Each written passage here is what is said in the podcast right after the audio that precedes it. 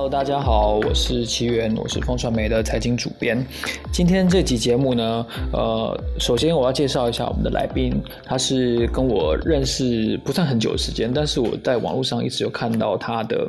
这个推的文章，可见其实 Facebook 我的 Facebook 的演算法蛮偏好他写的东西。然后大侠武林在这次。呃，出书也好，或者说在目前啊网络上，大家对于所谓存股这种投资法的讨论当中，我相信除了呃施生辉大哥，除了陈崇明大哥，另外还有一部分很重要的就是会提到他的一个观点。那他自己的 podcast 在 Apple Podcast 上面的排行也是相当的前面，好，至少比我前面很多。他的这个节目呢，就叫做真实的对账单，然后大家可以去 Apple 上面搜寻一下他的节目哦，大侠。武林的节目叫做《股息 Cover》，我每一天。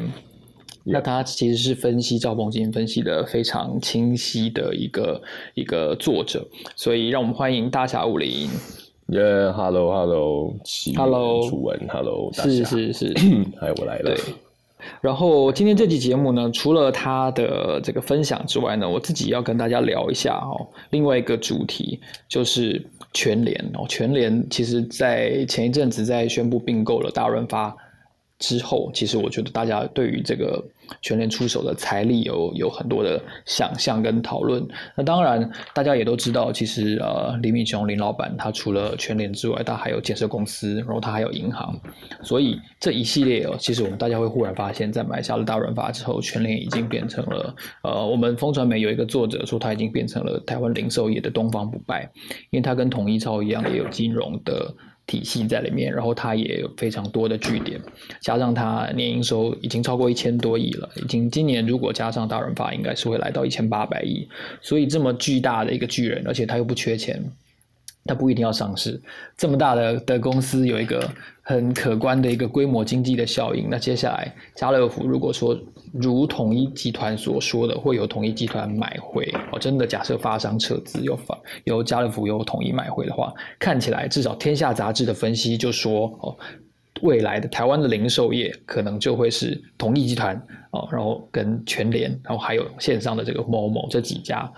共共分这个版图的这样子一个局面，所以今天我也想整理一下我在过去这段时间，我看到风传媒有几篇我觉得不错的文章，大家可以点我的 bio 进去看，然后呢看看这些文章，他们各自分析的层面包括了全联在线上还有金融的规模经济，然后包括了全联当初这个广告的这个层面是怎么来的。然后第三个呢，全联其实在几点换购这件事情，也就是徐崇仁从 Seven 带过来的这个概念，几点换购。当初创造一个非常可怕的的另类的规模经济的世界奇迹，就是一年 WMF 大概也就是卖二十万颗压力锅，结果在二零一七年那次的换购，上一次压力锅的换购呢，全年一口气就。帮 WMF 一共做了二十万个业绩，所以等于德国方面就是说，他们一年全世界买的压力锅的数量大概都拿来供应台湾就买完了，所以他们创造了一个非常另类的一个一个现象。所以这集节目我要跟大家分享，除了大侠武林的的观点之外呢，还有一个就是全联如何从六十六个。暗暗旧旧的小店面，这是林老板自己讲的。暗暗旧旧的小店面变成零售业的东方不败，这两个主题要跟大家分享。所以今天呢，我再跟大家首先报告一下，就今天我选了几条头条新闻，选在十一月的第一天，要来跟大家讲几个有趣的观点。第一个，《华尔街日报》有提到，他说，COVID-19 pushed many American to retire. The economy needs them back. 意思是说。其实，美国的经济在去年遭遇疫情打击的时候，有很多的实体的经济的各行各业的从业者碰到了一些就业上的问题。他可能选择的是继续找工作，或者是转行。当然，也有相当的一部分可能他觉得他的呃失业给付啦，加上补助啦，加上他自己平常存的退休金，还有他已经有住处了，所以他就选择退休了。那很多人都没有想到，其实疫情会在这么快的时间内。把美国经济打趴了，然后又快速的重启，所以呢，造成一个现象，就是今年在各行各业重启经济的过程当中，有非常多的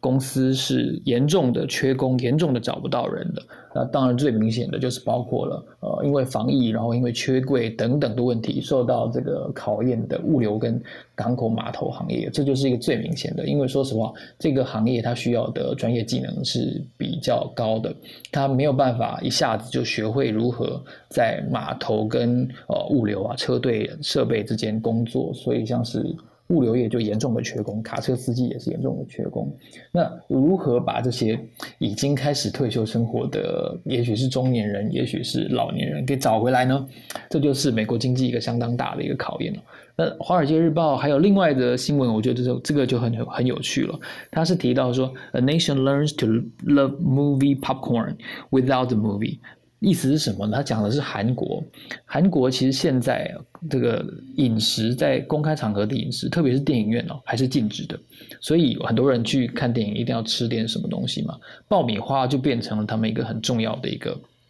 点心。问题是现在去电影院不能不能饮食嘛，特别是不能吃东西。那《华尔街日报》的调查就提到说，其实。有一些人，他们还是选择违违反这个防疫的规定啊，就是我公开场所不能饮食这个规定，偷偷的看电影的时候还是会偷偷的吃。但他们说呢，他们会尽可能的咬到没有声音。其实爆米花应该是可以咬到没有声音的，除非除非你咬到那个很硬的那颗，有没有？硬是要把它这样咔这样咬下去的话，就会发出一个很大的声音。不然我觉得其实是可以。那《华尔街日报》都提到说，其实现在韩国爆米花这东西就跟禁果。基督教的那个禁果一样，就是说你不可以吃，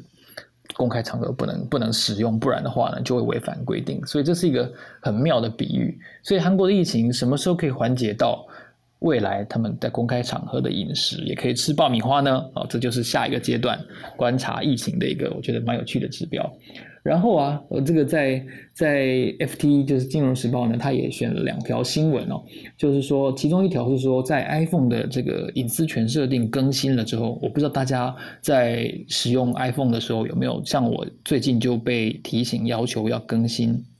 而且更新完了之后，他要求必须要点选那个使用者的同意，那我当然就直接按同意。说实话，我并没有仔细的看完，但他有提到说，像是脸书、像是 Snap，然后 Twitter 跟 YouTube，他们一共大概大概失去了一百亿美元左右的这个收益，在 iPhone 的隐私权设定调整了之后，所以。可见这是一个影响相当大的，而且这还是刚刚开始而已哦。所以未来 iPhone 的这个设定会不会造成更多科技的广告在隐私权的时候没有办法有效的投放，然后进一步的失去他们的原来应该有的收益呢？这件事情是值得观察的。那金融时报也提到说，呃，沙地国营石油 Saudi Aramco 这个公司呢，在疫情后时代，由于这个需求快速的暴增哦，所以现在他们的盈利创下历史新高。那这件事情其实蛮吊诡的，因为我们都知道，其实全球各国大概在二零三零年到二零五零年都会把呃相关的电动车禁禁禁止燃油车上路的这个需求给实施，但是好像至少在眼前的这段时间，全球的疫情后复苏的需求对于燃油是非常的。渴望的，我记得上个礼拜我选的新闻，我有跟大家提到说，台湾这边上周就已经连续四周上涨了。那昨天因为我打完疫苗，身体不太舒服，我没有注意到今天是不是还是上涨的这个这个油价，所以大家也可以观察一下这一件事情蛮吊诡的，因为电动车在持续的推展，但是好像至少在这个禁令全面实施以前，哦。石油的价格好像还是挡不下来，这跟去年我记得跌到负油价实在是有天差地别。那最后一则我跟大家分享的是电子电子时报今天的头条，就是说过去这段时间其实一直有半导体供过于求哦，旺季以及超级循环的旺季即将结束这样子的一个隐忧。那包括像旺红啊，也是公开的痛批这个外资有点就是。哦，兴风作浪，替股价预先说话这样子。不过，电子时报今天的访查是认为，从台积电跟苹果的说法来定调的话呢，他们两家大厂仍然觉得接下来还是一个晶片荒的期间，还是一个晶片荒的时段。所以呢，他说谁是？先看空的，或者说先往这个供过于求的方向操作的呢？这些厂商可能明年下半了，明年第三季、第四季就会逐渐的浮现这样子的一个场景。所以今天帮大家选了这五则新闻，大家如果兴趣的话呢，可以上网去找一找有没有相关的一些资料可以来看一下。好，现在时间是十二点零九分，我们一百零三集的科技财经午报呢，现在就要来跟大小武林请教一下。大小武林在这本著作当中哦，你提到的存股数，特别是以兆丰基金为出发点的存股数，可不可以跟大家介绍一下？这套观点是不是在比如说一万六、一万八千点以上仍然适用呢？哦，我跟你讲，这太简单，太简单。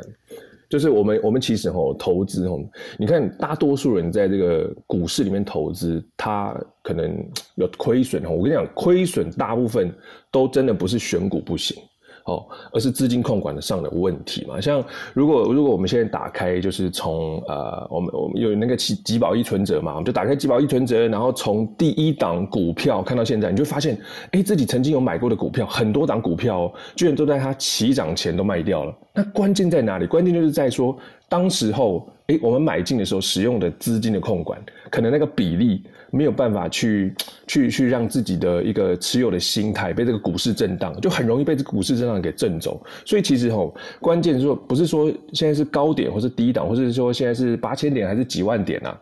那关键就是在说我们我们投资这笔的钱是不是闲钱，是不是每个月的闲钱？所以在我这次出这本书里面有谈到有两个最基本的长期投资的操作嘛，就是啊我们闲钱的定期定额买。跟不定期不定额买，那定期定额就是我们看我们每一天哦，每一个月有多少的闲钱，我们就固定的买入这个大盘的资产。那为什么要这样买呢？因为我们根本不知道高点在哪。我们可以看到，在一个经济效率的一个体下，呃体系下，这个世界吼，好的资产长期这个价格走多头嘛，这是可见的嘛。从数百年我看到现在，那走多头，所以短期的震荡，那短期的震荡一定要有。那所以要如何度过短期的震荡，就很简单，我们我们使用的资金哦，不要使用那种自己无法控制的一个杠杆。如果杠杆太多的，没办法撑过短期震荡，那就很难享受长期的这个复利的资本利得和完整的市场嘛。所以。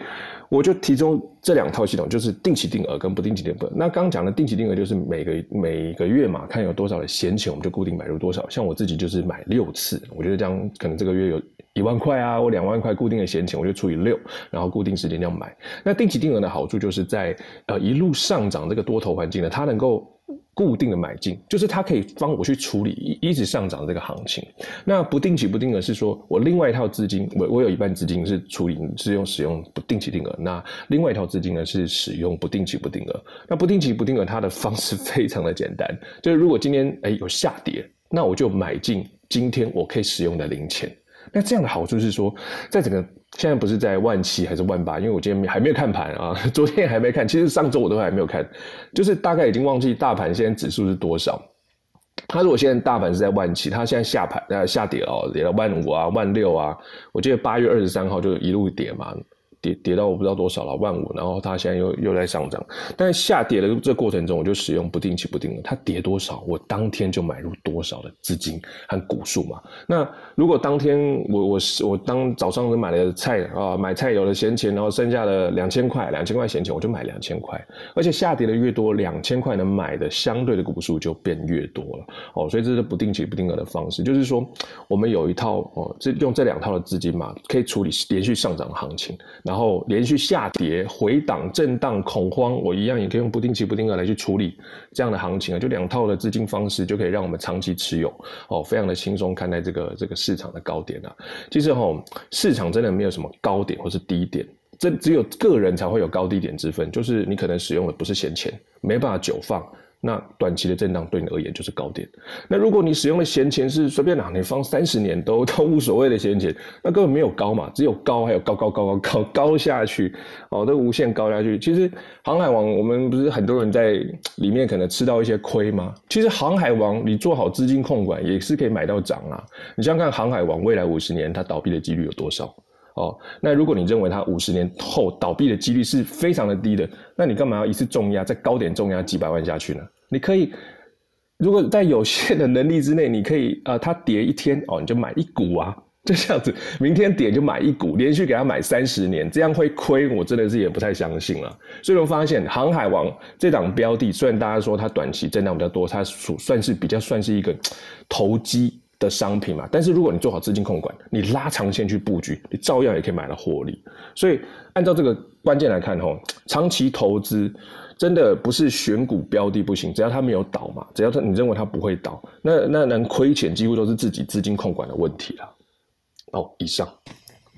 好，先谢谢大侠武林刚才的一个分享。他提到说，定期定额跟不定期不定额。然后，其实如果你能够有效率的去根据这样子的原则，而不是根据你的性之所至去配置你的资金跟买卖动作的话，其实你有比较大的机会可以获利。我记得我之前在主文主持的时候，我就有讲过，其实我都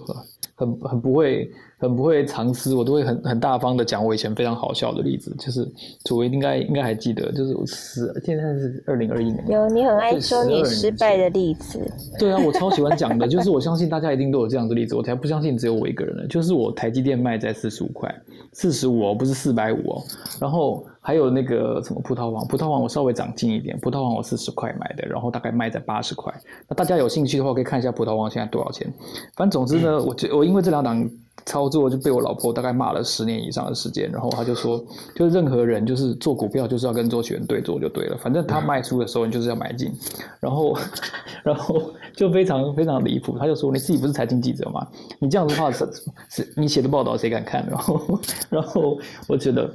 可能就是因为我自己太靠近。所谓的是太讯息，太贴近市场。对，然后因为我们我们常常都要报稿嘛，然后还有很多临时的、突发性的那种稿子，所以比如说今天一一个台积电一个什么啊，财报不如预期，然后你就会觉得，嗯，财报 财财财报不如预期，所以我应该卖了嘛，然后你就立刻会动作。对，所以我自己其实检讨了非常久的时间，所以后来为什么拒绝再主动投资，就是因为。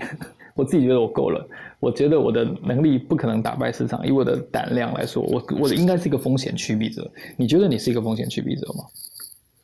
我我吧，我打不赢大盘就加入它。刚好看到那个小白经济学的那个一篇贴文，我自己哦，我自己其实哦，这个就对了，打不赢大盘就加入它了。我我我自己其实很相信，就是像台湾嘛，台积电这个首屈一指的公司，对不对？啊，我我我觉得觉得我我能力再强，也不可能强过他们整个公司的人啊。所以，我当年其实一开始我是投资零零五零跟二三三零起家的。那时候在零零五零八十八十几块我就买了，然后台积电二二两百多块我就开始投资嘛。然后最后因为因为要可能要占离职场，需要一些现金流，然后以及我觉得个股我可能不想。不想 让我生活中有太多的个股的烦心，所以在六三九的时候，我就有结算一些台积电哦，到兆丰金身上，跟到一些 ETF 身上。我自己哦，是不是风险什么什么趋避者嘛？我我我其实我其实非常相信啊，就是我把我所有的烦恼都交给这个效率效率经济体的大盘来去请他帮我解决，再将部分的烦恼呢交给。这个台湾首屈一指的护国神山的 精英团队来去帮我处理，我这样就非常的简单啊！因为我们要说长期投资，我们要当股东，而不是当员工哦。只有当员工才会整天算那个财报啊、市场新闻啊，哇，本一笔像你看以前台积电不是什么什么外汇哦，我跟你讲哦，外汇什么什么外汇的一个震荡嘛，什么汇损嘛，从台积电一百多块讲到现在六百多块、五百多块，还在讲汇损。有没有发现这个问题哦？汇损的问题根本不是我们普通人可以去解决的嘛？你就专心投资台积电，让这个台积电经营者帮你去处理这个问题，就非常简单。所以哈，我们要要成为这个风险的趋避者就很简单，就将自己的闲钱投资，相信这个公司的经营者，跟相信这个台湾整体的投资环境、大盘的环境，就相信专家就可以，专业就可以了哦。好，以上。好，非常谢谢大侠武林的一个分析哦。不过，我想我可能要替大家问你一个问题，就是说你现在手上嗯整体资金部位，就是在金融资产来说，是 ETF 比较多一点，还是金融股比较多一点？呃，B 我我一半啦，一半是配息的标的，一半就是 ETF。那 ETF 我买的习惯，我其实我买 ETF 不太喜欢它配息，我希望它资本利得。哦，就是几年之后滚越越越滚越多嘛，因为我可能现在现在每年我使用的现金流，可能就只要用到可能今年的就就就反假设啊，今年的那个生活的资呃那个那个成本就一百万哦，所以我大概就只要需要一成那个现金流一百万左右，那一百万以上那我就可以不用配线啊，我就可以继续放在资本利得，让它长期的成长，很简单嘛。像那个最近不是很流行什么什么 ESG 嘛，半导体系列啊，电动车系列。我跟你讲，我非常简单，我三档同时买，我根本不用评估哪档比较好，哪档比较烂。所以那个 国泰、中信、富邦三支都有买，对我都有买。然后我今天有抛账单嘛，我的定期定额清单里面，目前啊绩效最好的就是富邦未来车，十八趴哦，参考报酬率是十八趴，然后国泰智能是十三趴嘛。那很多人就是从它上市评估到现在还在评估，人家都已经获利不知道多少，你还在评估？很简单，三档同时买哦。那买的时候我会给他一个时间，就看给他一个时间，看一年啊，或是三年啊，你就自行决定。如果三年一到，你就发现，哎，这档的就比方有三档嘛，其中有一档绩效最表现最不好，那我们再将表现最不好的做调整嘛。那资金调整之后，我们再将。啊，就比方某某车，我们就把它调整后，然后我们获得回收资金可能有一百万，我们再将一百万去平均分成到前两档标的，这样投资不是非常轻松吗？你不不用根本不用评估嘛，由他们自己来在市场上的厮杀来决定他们的绩效，你再将绩效最不好的做调整，这不是轻松？很像我们大学联考有没有？直接让联考制度来去决定你去哪间大学，这不是很很方便的一件事情吗？对，以上了。对，非常谢谢零零五零的一个分析。我觉得很多人在选择投资的时候，他会觉得我要超过大盘，或者说我要超过呃某一档基金、某一个 ETF 的绩效。嗯，别人我不敢讲，但是以我自己实验一段时间的经历，这个一段时间是 N 大于十年的经历。可能我不够认真，可能我不够不够努力，或者说可能我的选股功力真的不行。总之，我没有做到。那我想，可能有人做到，我也真的认识有好几个人有做到，而且他秀给我看的这个 credit，他他也已经不需要再证明什么了，因为他的名字就是在某几家公司的前十大股东里面，所以他不需要再跟我说他的这张单到底有多少事情。所以我觉得你在选择 benchmark，选择这个对比的指数这件事情上是很重要的。如果你觉得你有赚到钱，OK，然后你有持持续一段时间的现金流能够收入，并不一定要打败大盘的话呢，那我觉得这样子的心态，说实话是比较健康一点的。它也某种程度上是符合了所谓的被动投资的定义。那另外我还想请教你一个问题哦，就是大家五零大家都在 PTT 上或者在网络上都称它是兆丰王，兆丰金这家公司，在我的跑跑。新闻的时候，其实我对他只有一个印象。我当初有写在我现在 bio 里面这篇文章，就大侠武林专访专访整理这篇文章。因为赵丰金当初是有所谓的中国大陆地区股东的，那这个这个事情是台湾资本市场一个非常特殊的现象，只有少数的公司哦有这个有这个现象。什么叫大陆股东？我跟大家说一下，就是说在一九四九年以前。这家公司可能在大陆还有业务，所以呢，它当然就有大陆地区生活居住的股东，对不对？但是，一九四九年以后，这些经营主体哦，都跟着国民党跑到台湾来了，所以呢，这一些经营主体并没有办法持续的把这个，比如说股东会的年报啊，哦，配息呀，发给他原来留在大陆地区的股东。但是呢，台湾当初的这个规定哦。非常非常的特别，我还特别去查过那个资料，就是我跟大家报告一下，以前呢，在解严以前呢，他那个如何去制定管理这个股东，大陆地区股东呢？他定了一个名字叫“戡乱时期在台公司县区股东的股权行使条例”。这个条例规定呢，在沦陷的匪区哦，既有的持有记名股票的这些股东，可以等到未来我们收复大陆的时候合并清算。这些股利当初没有拿到，到底要怎么算？那兆丰金当初大概有将近一成的股票是所谓的大陆股东，那你想想看，已经累计几十年都没有配给他了，而且百分之十哦，应该算是排名第一或第二大的股东。但后来我去查，这些股票呢，其实未来呢不用等到所谓的 收复大陆，他后来改名说，如果是国家统一的时候，再分配给当初几几十年来都没有拿到股票股利的。这个股东，所以我想请大小五年跟大家介绍一下，因为在以往介绍投资金融股的时候，很多人的第一选择甚至前三选择都不是兆丰金。那你是怎么样从你自己的排行跟评鉴，你自己去找出，其实你觉得兆丰金是比较值得投资人一般投资人买进的一档股票？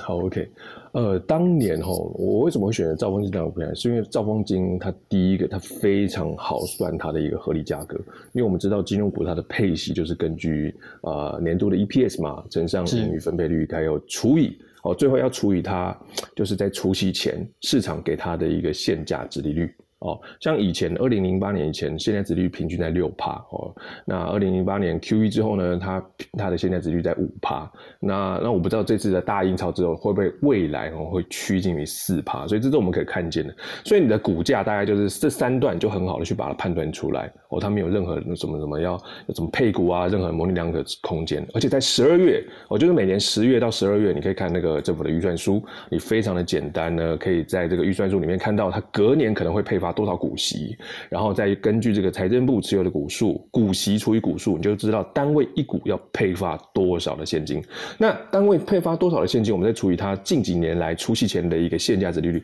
我们就可以推算它的合理价格在哪里嘛？就比方说像去年啊，去年外资不是杀的，在三月的时候杀二十六块吗？哦，可是我算当年的那个一个它的配息跟它除息前的一个价格可能会到三十块以上，所以二十六块我们可以大胆的买哦。还有除息之后，外资在九。我觉得九月底和十月初杀也是杀了二十七块，那时候我也是大量的进场，因为我们根据这个预算书跟它年度的 EPS，我们计算哈，隔年配发的股息可能是一点，我那时候是写一点六二，因为我根据那个预算书算出来就是一点六二，而结果事实上是配一点五八，可是事实上就差不多嘛，零点差零点零四，然后我们再除以现价值率，我大概预估那时候可能今年除息前会到三十二啊，是不是？结果呃真的到三十二以上哈，那所以为什么会推荐兆丰金这张股票，是因为你会发现呢，很多人投资他会追求高报酬，但是问题是高报酬，你敢放的资金是多少趴？我们我们要知道啊，这个投资赚的钱是资金，我们整体的资金嘛，乘上一个很重要的参数叫做资金使用效率，哦，再乘上报酬率才等于你的市值。所以报酬率其实只是你整体赚获利赚的钱其中一个小小呃一其中三三个三个要素里面其中一个。哦，它并不是绝对，很多的报酬率很高啊，但是你可能只只只敢买十万块，那我干嘛不不把大资金做资金效率去买那种报酬率？我非常确定它会到哪一个价格，哦，来就获得资本的报酬比较多呢？所以兆丰金这股票我为什么会推荐给大家？是因为它好算，合理区间稳定，而且背后又有这么多的呃 ETF 劳退啊，然后跟什么什么国泰寿险那个各大寿险，然后还有政府的财政部行政院在里面，哦，当做我们的最大股东。所以它的合理区间好算，那合理区间好算之后，你会发现，哎，市场，因为我常说嘛，外外资看不懂中文，它乱杀的时候，它杀到二十六块是七块，我们就我们我们因为对这档在地的标的比较了解，我们的获利区间就出来了。好像去年啊，二十六块买到现在，应该也是有二十帕以上，也是超过这个大盘平均年报酬率哦。就是我们利用这个跟外资的这个资讯落差，我们可以在相对低档区间买入大量的股数，然后来增加我们整体的市值。所谓的是什么？本大利小，利不小嘛，对不对？就是这个道理。我们在追求报酬率的同时，我们事实上也要追求资金使用效率。那资金使用效率。的先决条件就是你对这档个股熟不熟，而个股熟不熟也取决于它的一个股性是不是长期的稳定。那我们抓到这个稳定，我们当然就可以放大资金下去了，获得我们每年应该要有的资本利得。哦，以上啊，就是心得哦。所以为什么推荐兆丰金这档股票，就是因为它好抓啦，它的一个规律好抓。是，最后我要请教一下大侠武林哦，你投资的历程里面有没有碰到一些挫败？一些有像我的挫败，就是人生的挫败，就是以股价来说，有有有有两个挫败。第一个就是零零五零，我早期玩零零五零是玩价差的，结果我后来发现一件事情，我七十块买进。呃，八十块卖出，我是不是赚到十块钱？哦，爽爽花之后呢，然后我要买，它涨到九十块的时候，我要买回同样的股数，我被那个营业员通知说，哎哎，那个大侠你要补钱了。我想说，我不是有赚钱吗？为什么我要补钱？这个就是第一个，很明显被嘎空，因为在还用不到现金流之前，或者说这笔资金对你来讲说，你卖掉买买进卖出，这个更只是。一场一场空啊！你还不如就是长期持有嘛。所以很多人在问说：“哎，那大侠，那你零零五零哦，或者这种大盘的 ETF 什么时候要买？”我跟你讲，很简单，买卖很简单，不用看任何的技术线型。你有闲钱，多少闲钱我们就买进持有哦。那什么时候要卖？嗯，这这问题就是看你附照 附近抽招的这个房价嘛。你你你可能要买的房子头期款给他六百万，那你。大盘的零零五零，你存到的市值等同等于六百万的时候，你就一次资产换资产嘛，你根本不用去思考什么时候进场，什么时候卖出，永远都是资产帮你去决定。因为我们就股票市值换成房房房产的资产，这还是非常的轻松嘛。然后这这以上呢是那个涨的时候就是被嘎空的一个一个亲身经历。第二个是国泰金哦，这档股票我如果单看这档股票，我是亏三十万哦，就这样 亏三十万而已，因为我对它的股性不熟。它的寿险哦怎么去怎么去评估它合理的股价也不熟，那个时候我就买进。后来我想说算了算了不行，我受不了，因为我根本不知道它发生什么回事。现在来看，它那时候从五，我记得它那时候从五十块杀到三十几嘛，有没有四十块的时候我就受不了，因为我不知道它为何而下杀。我也不知道要不要继续的把它买到起涨，所以干脆那时候我就转到我比较熟悉的股性的兆丰金上面。所以单看国泰金，因为我股性不熟，我亏了三十万。但是如果是看呃国泰金转到兆丰金这个历程呢，我可能是赚钱哦，我是赚钱的啦。所以以上就是说哈，你熟悉股性和不熟悉股性，会是决定你。亏钱和赚钱的最主要原因。然后第一个，如果你不熟悉这个市场呢，你随便买买买买，你被嘎空了，真的也是算是亏钱呐。这两个都是我比较挫挫挫败的一个一个一个历史的一个一个一个心得啊。所以我就后来哦痛定思痛，我就把这几个经验然后汇整起来哦，就是我们我们闲钱买哦，然后看到存到这个市值，看到喜欢的东西在在卖嘛，我们就资产换资产，这个就是买卖的一个观念。然后第二就是要熟悉。股性哦，熟悉股性就可以避免掉我们可能有亏损的一个情况。以上，好，非常谢谢大侠武林跟我们。介绍了他在书中提到的，首先是两个投资的方法，一个是定期定额，另外一个是不定期不定额。那当然，不要看大小好像觉得说年纪轻轻，好像在投资上面是一帆风顺。其实他刚才有提到，他以前在做价差的时期，为什么会赔钱？他自己总结的心理，用我的话来解释的话，应该就是对股性不熟悉，然后呢一下跌就紧张。我相信大多数做主动投资的人，应该都是一下跌就紧张。那要不看盘？特别是在这种波动震荡比较大的时代，要不看盘真的是蛮困难的。以我自己的经验，每天通勤的时候，我这样子三百六十度，我看一下我身边的人，几乎九点钟以后拿起手机的大概三个里面就有一个哦，都是在看股票的行情。所以你说成交量为什么会变大？其中一个因素，当然股价的上涨是一个原因，但另外一个因素是参与的。散户的人数，特别是在二零二零年跟二零二一年，真的多了非常多。如果你有听 podcast 的习惯的话，你就看那个商业类的排行榜里面一票。现在这两天连老王都来开了节目，真的是一票，大家都在谈投资。那不过这个时候确实是，就回头看考验你自己的时候，大侠是通过了几次挫败的考验，他发现他没有办法在这种震荡中用他原来的方法。可长可久的走下去，所以他决定一方面投资金融股，另外一方面呢，他也投资那些指数型的 ETF，用这种方式避开一直杀进杀出，然后去追寻根据讯息去追寻买卖决策这件事情。所以呢，到目前为止，他把整个心得整理出来，而且他在今年的这本书里面哦。卖的非常好，而且他也把他自己的心法，好无偿式的去告诉大家要如何的操作，所以今天也非常谢谢大家武林跟我们分享他的宝贵的一些经验，谢谢武林。谢啦，谢啦，谢啦，谢啦，谢啦。不管你要不要出下一本书，这个我们可以来讲如何把五配券拿给老婆，然后换取 换取精神与心灵的平安，这样子。对，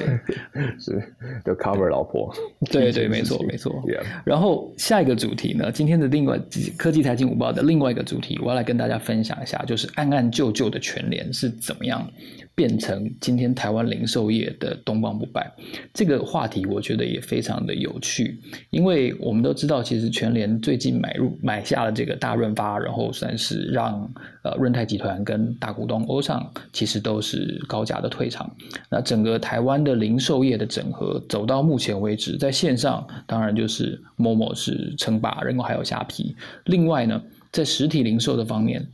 超商就是大致上剩下统一超跟全家，至于超市呢，看来是全家成为一方，呃，全对不起，全联成为了一方之霸。那全联终于跨足了这个量贩店之后呢，我相信它对整个台湾的零售业的生态呢，会有相当不一样的一个震荡跟影响。在我的 bio 里面，大家如果点进来看的话呢，我整理了几个我在风传媒上面看到，我觉得从书摘到报道撰写的比较好，分析全联各方面的发展的文章，大家可以来。点来阅读一下，我想首先我想先从全联的这个形象开始说起哦，因为全联先生哦，这个非常脍炙人口的这个这个形象哦，这个邱彦祥邱先生他主演的这个广告其实非常的啊怎么讲打动人，而且把全联的品牌形象很清楚的传达出来，就是低价。然后呢，简约。那在奥美广告的叶明贵先生的著作里面就提到，当初全联先生这个广告是怎么出来的。在他的书中提到，其实当初这个形象出现是因为他们去跟林敏雄林老板做简报的时候。林老板跟他们说：“我们的店面呢，都在比较巷子里面哦，不是在大马路边的位置。然后呢，别人的的这个店面走道都很宽敞，但是因为呢，我们必须要维持一个最低价，所以啊，我们都没有办法用最多的日光灯。然后呢，走道也都感觉有点挤。然后他们希望在这个条件下帮他反败为胜哦，然后做出一个不一样的形象广告。那个时候，奥美的团队就发现说，其实这些。”看起来是全联的缺点，因为它不好看，然后旧旧的，然后暗暗的，都不是在大马路边，也许没有那么的光鲜亮丽。但是这些对于想要买东西的人来说，可能反而是一个非常大的优势，因为呢，这些代表了全联希望把价钱在各方面节省下来，回馈给顾客。这就让奥美团队想到了一个很重要的点子，就是说，如果我们把这些打造成一个哦，我们是为你好的形象的话。会不会让全全联有一个崭新的品牌形象呢？他们就依据这样子的推论，然后呢，去设计出了呃全联先生的广告。然后啊，其实做出来之后，一开始其实风评是不好的。然后呢，全有一次林敏雄林老板啊，他就跟奥美团队说，他去参加一个参会的时候，有期间有其他的这个企业家就跟他说：“哎，你们的广告很土哎，很怂哎。”你们怎么会拍这种广告？然后林敏雄就问他，林敏雄就说：“那你告诉我，最近有哪一支广告也让你印象一样深刻？”然后对方批评的这个人呢，他想一想，他说：“好像也没想到什么。”就林敏雄就很高兴，林敏雄就说呢：“你看，就是你觉得我们这支广告很土，对不对？但是其实你最近都没有想到任何可以一下子就立刻说出来的广告。可见我们这支广告土归土，怂归怂，但是把全联的整个形象。”非常清晰的呈现在你的面前，那这件事情就让奥美团队啊，后来这个叶明贵先生在写书的时候，他有提到一个非常大的重点，就是如果你在做对一件事情的时候呢，最好你不要轻易的去跟动它，因为这样子有一点有一点看来冒险的决策，其实对于刚开始采用这个品牌形象的的权利来说，是一个很大的冒险。也许里面会有团队的成员会认为，他们不应该再继续这种有一点点负面的形象。但是当口碑开始打开的时候，这个叶明贵就回忆说，其实林敏雄很大胆的继续维持这个全联先生的形象，一直到今天。因为全联先生形象出现到现在为止已经超过十年的时间了，他们一直维持这一系列的哦，就低价才是对你好这样子的一个形象，而且同时从全联先生。这个品牌印象，它还长出了很多非常有创意的广告。像我印象中，应该是三年还两年前，就是疫情爆发前的时候，我记得有一年的中元节，他们不是一共做了三支。呃，就是祭拜先人的广告，然后其中有一支就被大家就是热议说那支好像是这个陈文成的事件啊，从他的背景、然后穿着等等，然后另外还有一支是那个呃丁窈窕吧，也是白色恐怖的受难者，然后造成非常大的话题。当然，那个陈文成那支后来好像下架了，但是让大家感觉到一个点，就是首先全联从。自嘲哦，自己自讽、自我嘲弄，长出了自己的风格。他最初当然不是最光鲜亮丽的那一个，但是叶明贵的这篇文章呢，他也很清楚的表达说，愿意在一个新的品牌形象底下尝试，而且看到成果了之后呢，林敏雄这个老板呢，很大胆的继续放手让奥美操作，然后做出更不一样的一片。一片天，然后也让全联的整个品牌形象有了崭新的发挥的空间。所以这个全联先生这个广告其实一开始是来自林敏雄的苦水，这件事情是没有什么人知道的，也跟大家分享。那接下来呢，我要跟大家分享一下，其实全联在徐崇仁。跳槽过来这一段时间里面，其实发挥了一个很很很厉害的一个点。其实到现在，我不知道大家有没有看到，就最近这一次全联的这个钻石锅的广告是蔡依林代言的嘛？然后你去他店里面看，那蔡依林还有下厨跟那个全联先生一起煮菜给你看，这样子。那几点换购这件事情，其实真的是我觉得全联一个非常非常重重大的一个改变，因为他以前。哦，店没有那么大嘛，然后他可能消费即刻力也不是那么强，然后大家会觉得说，可能这个超市也许跟跟顶好啊，跟其他的的对手没有太不一样的地方。不过全联，我觉得可能李敏雄他真的是做金融业出身的，他对于资金成本的运用，他对于杠杆的操作是有一定的掌握，所以在发展过程当中，我要跟特跟大家特别提到，全联一开始。哦，是六十六家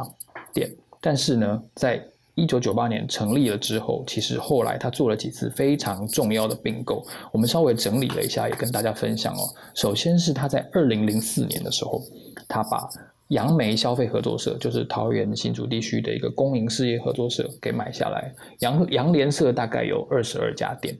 然后呢。两年后，二零零六年，他又把那个永琪百货的善美德超市给买下来，大概也有十几家店。隔年，二零零七年，他把台北农产运销公司，也就是所谓的北农，北农的附属超市台北农产超市给买下来。他买下了洋联社、善美德还有北农超市之后呢，其实他就具备了在大台北还有洋呃还有桃园跟新竹地区贩售生鲜商品的一个能力，所以。零九年，他就开始大规模的贩售这个新鲜生鲜的蔬菜啊、水果、鱼肉等等的东西。然后啊，他在二零一零年跟二零一二年，分别在台北、还有观音、还有冈山哦，投资成立了这个物流中心。这个部分呢，他就正式开始所谓的大店型的、比较面积比较广大的这种超市的店型。而且在二零一二年的时候，他正式打败了家乐福，成为全台湾的量贩超市业的第一名。这件事情对他呃接下来的发展有一个很重要的学习的功用，因为他终于知道他要如何去操作那些比较大大型的这种店面。然后到了二零一四年呢，全联把全买生鲜超市的几家店给买下来。二零一五年更重要的是，他把味全旗下的松青超市百分之百收购，然后代价大概是新台币四点五亿。然后同时呢，到到二零一八年，他买了一个非常特别，大家一开始还搞不懂的标的，就是白木屋。那白木屋这个公司呢，其实以前是景悦生技从别人的手中白木屋手中买下来的，所以那个时候全联买下白木屋的时候，大家都在说为什么？全联要做这样子非本业的操作，其实那个时候，呃，全联的这个执行长谢建南，他是跟大家说，当时全联在做烘焙碰到一个比较大的瓶颈，因为呢，他们想要大力推广，但是所有烘焙的设备啊，然后原料都是从日本进口，他们没有办法负担。我记得是板吉面包吧，现在大家都还在还会看到那个品牌叫板吉面包。现在它有了白木屋现成的设备跟厂房之后，它其实就可以。取代这个日本来的原料这件事情，所以呢，可以把整个来源有效的在台湾这边自己整合，然后从而降低它的成本。这件事情对于全联的拓展有很大的一个帮助，因为我们看到其实生鲜在全联现在的品牌形象当中占了非常大的一部分。不过林敏雄自己在回忆，他说当初他们。拍板要做生鲜的时候，整个全联团队是非常可以说抗拒的，因为大家都觉得生鲜很难做。为什么？因为很容易就成成为不良品嘛，哈，造成这个成本的上升。但是李敏雄坚持要做，所以他就把他的大儿子叫回来做生鲜。哦，这一点对他的这个整个，我相信对他整个家族的的接班是有比较大的一个意义在。那现在我们看到了他把大润发给买下来。这会对整个台湾的零售市场会发挥一个什么样的影响呢？我觉得，嗯，因为你从大润发的店型跟全年的店型来看的话，其实好像量贩或者说超市之间的界限会越来越模糊，然后整个室内的这个实体零售的店面会越来越大。这件事情是在超商过去十年就已经看到的。我们印象中，至少我个人觉得，在金融海啸以前，台湾很少那种非常大的店面。的超商，那更不要说路边一整栋，特别是在那种省道旁边一整栋非常大，然后一层楼，然后有厕所，有很大的用餐区哦的那种超商，我们以前是真的从来没有看过的。那在金融海啸之后，我觉得是统一超先开始执行了这样子的一个变化，就是他把店面越开越大，而且同时他卖那些嗯便当鲜食越卖越多。那这件事情其实我个人的解读是，对于街头巷尾的这种小贩呢，它冲击是最大的。那现在全联也开始做类似的整合，加上大润发的话呢，我觉得接下来整个实体零售业，首先全联会扮演一个更加贴近生鲜的角色，而且它对于接下来台湾的这个农产品的这个供应供应来说，会是成为一个我甚至可以说是最大的供应商。那这件事情会是很重要的一个一个点。那除了呃生鲜之外呢？非生鲜的产品哦，全联也会因为买进了大润发，会有更多更多的呃话语权。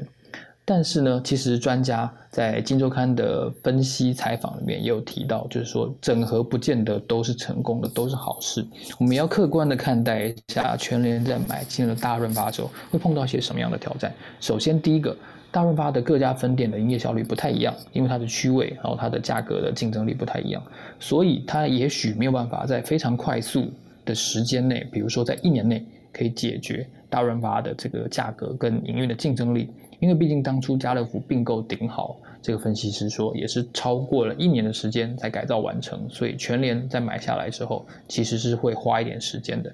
而且这个分析师也提醒哦，其实超市跟量贩的整个供应商的体系非常不一样，然后囤货的销售还有库存的管理的方法、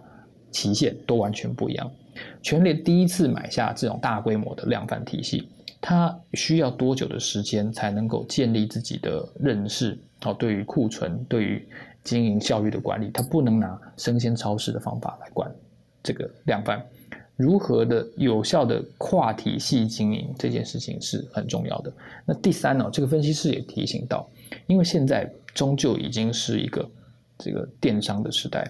未来我们除了实体的物流要做好之外，线上的物流能不能够继续到位？因为你看，像全联现在跟 Uber Eats 合作嘛。很多的这个小时达都是很多人连出门买卫生纸都懒了，他就是选择直接下单。那这样子的物流体系，我相信终究他会希望跟大润发做一定程度的结合。可是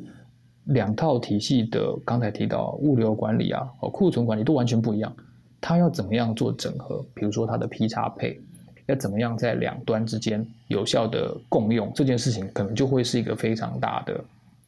挑战。那如果他能够学习到整合业态的话呢，我相信对于整个零售业，它的整个全联的话语权一定会是更大的。所以啊，我觉得全联在在东方不败这这个评语上面是当之无愧的，因为现在除了统一超，除了全这个全家。然后好像要走不走的这个家乐福，我感觉是会走了哈。除了这三家之外，台湾的零售通路巨人哦，对每个人，那我们现在台下有两百一十二个人，对台下两百多个听众朋友，其实我觉得影响力都是非常巨大的。那对于这家呃，其实非常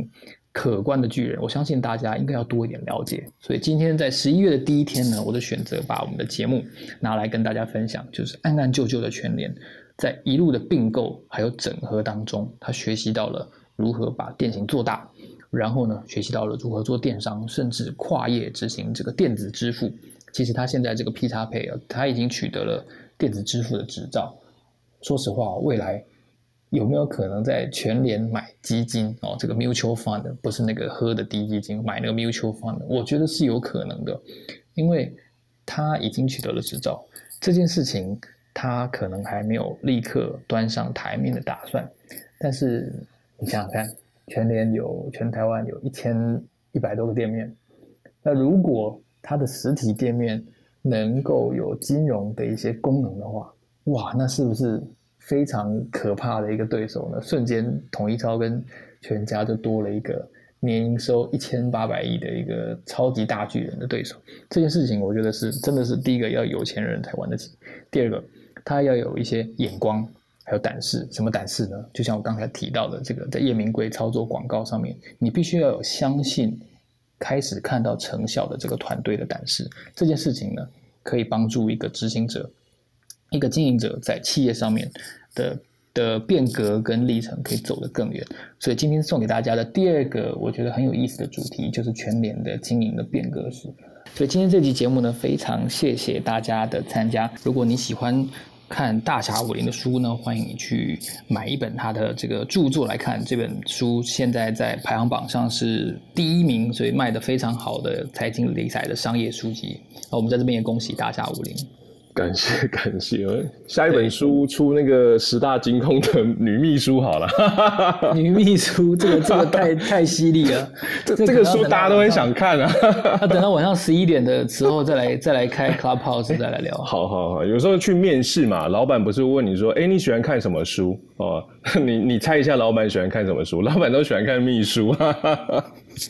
好好了，这晚上再聊了。我必须说，这个这个梗非常的好，但是我们要等到晚上十一点以后再来 深夜时段再来开。好好，对对对，因为老婆在瞪我了，算你有勇气。